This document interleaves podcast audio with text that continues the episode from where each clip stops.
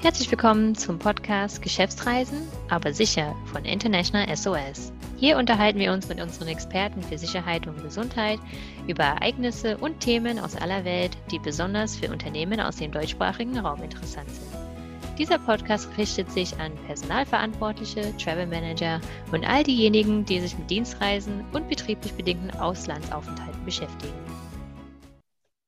Ich bin Alicia Wiggins und heute mit dabei darf ich begrüßen Martin Bauer, unser Regional Security Manager für Deutschland und Österreich. Hallo Alicia, schön wieder hier zu sein. Hallo Martin. Und ich darf noch begrüßen Wolfgang Hofmann, Security Manager aus unserem Frankfurter Assistance Center. Hallo Alicia, hallo Martin. Hallo ihr zwei. Die Anschläge in Paris und Wien treiben auch Personalverantwortliche um, die für die Sicherheit ihrer Mitarbeiter zuständig sind. Im Assistance Center von International SOS steigen die Anfragen zu Geschäftsreisen innerhalb Europas. Oft geht es um die zentrale Frage, ob mobile Mitarbeiter nun einem erhöhten Terrorrisiko ausgesetzt sind und wie man seine Belegschaft schützen kann. Dazu haben wir wieder ein paar Tipps vorbereitet, wie Sie als Unternehmen Ihre Mitarbeiter gut vorbereiten können. Martin Wolfgang, gibt es eine erhöhte Terrorgefahr in Europa? Also ich würde hier erstmal differenzieren. Es gibt in Europa seit Jahren ein anhaltendes Risiko für terroristische Anschläge. Das Risiko schwankt im Zusammenhang mit regionalen und überregionalen Ereignissen. Ob es generell gestiegen ist, lässt sich hier nur sehr schwer beantworten.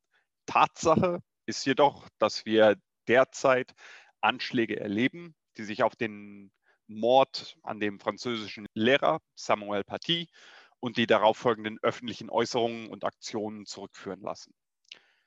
Großbritannien, Frankreich, Belgien, Länder mit einer Historie von äh, Ereignissen im Rahmen des islamistischen Extremismus, haben daraufhin ihre Terrorwarnstufe erhöht. Auch um den Sicherheitskräften zusätzliche Befugnisse zu erteilen bzw. präventive Maßnahmen vorzubereiten, so wird zum Beispiel der Militär wieder an öffentlichen Plätzen in Frankreich in der nächsten Zeit verstärkt Präsenz zeigen. Ja, das individuelle Risiko, Opfer eines terroristischen Anschlags zu werden, ist wahrscheinlich eher gleich geblieben.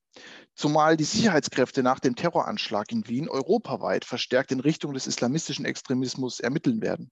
Und zudem haben die Sicherheitskräfte in vielen Ländern aus vergangenen Anschlägen Lehren gezogen. Das zeigt auch die Reaktionszeit der Polizei in Wien nach wenigen Minuten nach Beginn des Anschlags am 2. November konnte der erste Täter bereits gestellt werden. Gehen diese Anschläge, über die wir gerade gesprochen haben, weiterhin auf das Konto des Islamischen Staats? Aktuell sehen wir, dass islamistisch motivierte Anschläge und Straftaten durchgeführt werden, ohne dass der Täter dem Islamischen Staat zugeordnet werden kann. Offenbar radikalisieren sich Personen immer häufiger isoliert von bestehenden extremistischen Gruppierungen. Dadurch wird es natürlich auch schwieriger, diese Motive frühzeitig zu erkennen. Äh, der Islamische Staat hat nach seiner Niederlage in Syrien und im Irak deutlich an Einfluss und, äh, wenn man es so nennen will, an Strahlkraft verloren, ist aber weiterhin präsent. Es ist weiterhin ein Akteur. Es ist kein Zufall, dass der Anschlag von Wien zu einer Zeit durchgeführt wurde, in der andere Akteure und Personen davon sprechen, dass es notwendig sei, den Islam zu verteidigen.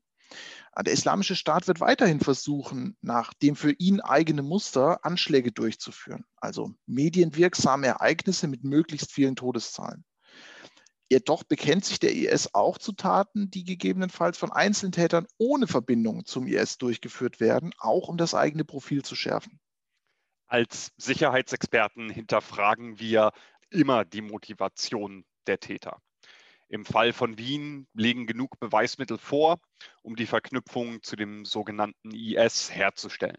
In anderen Fällen, wie zum Beispiel am 11. November, als ein Autofahrer im Londoner nördlichen Stadtteil in eine Polizeistation fuhr und anschließend versucht hat, sein Auto in Brand zu setzen, ist diese Zuordnung eigentlich noch sehr unklar.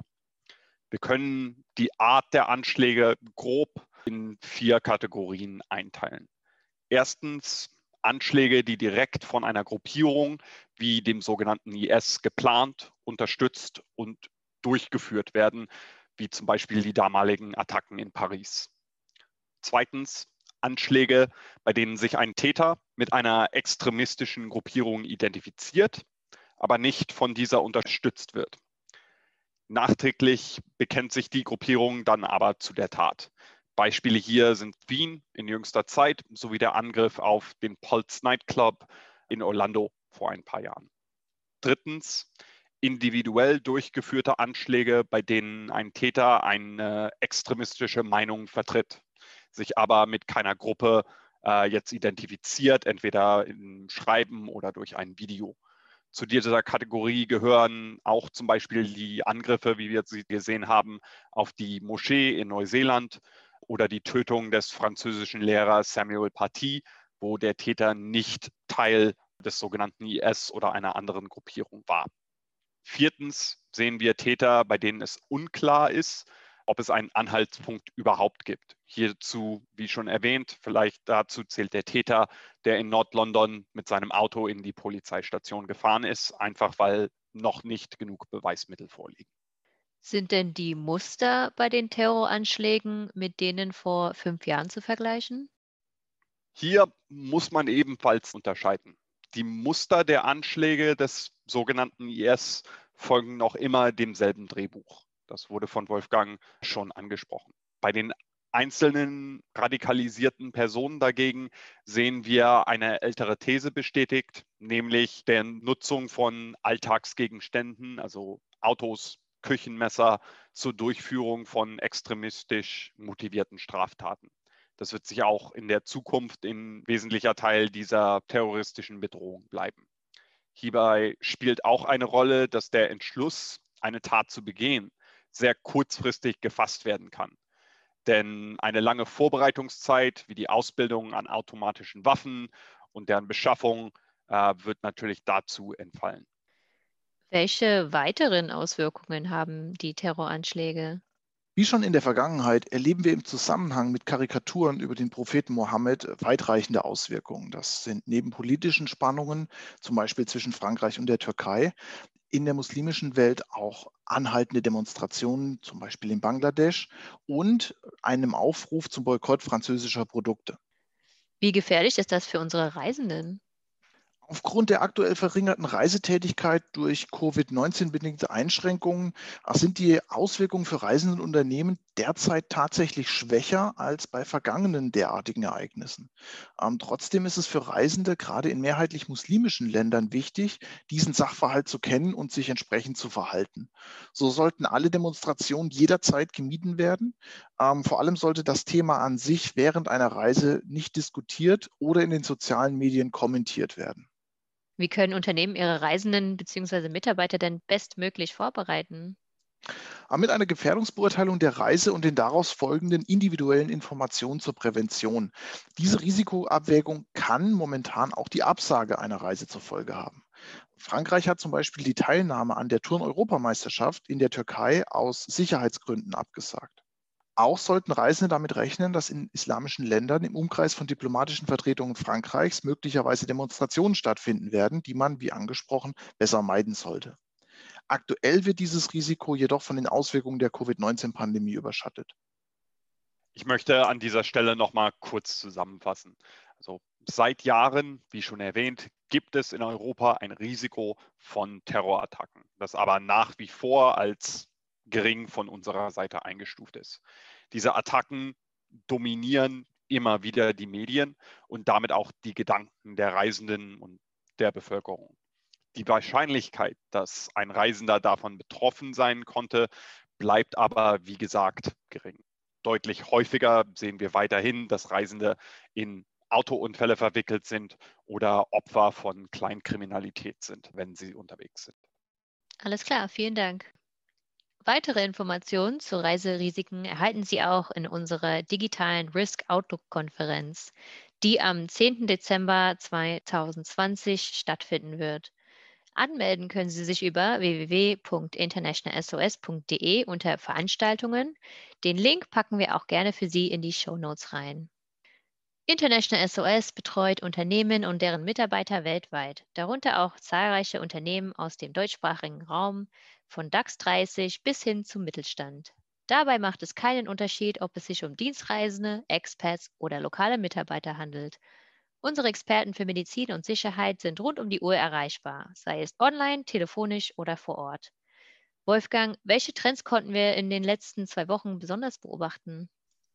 Also sehr stark hat sich die neuen Restriktionen zur Einreise nach Deutschland aus Risikogebieten seit dem 8. November entwickelt. Hierzu erhalten wir nach wie vor sehr, sehr deutlich ähm, vermehrt Anfragen. Vor allem die Einreise von Österreich oder von anderen Einrainerstaaten, die derzeit als Risiko bewertet werden, nach Deutschland, beziehungsweise Dienstreisen in diese Länder mit einer Rückkehr nach Deutschland und die damit verbundenen Quarantänevorschriften, das beschäftigt unsere Kunden.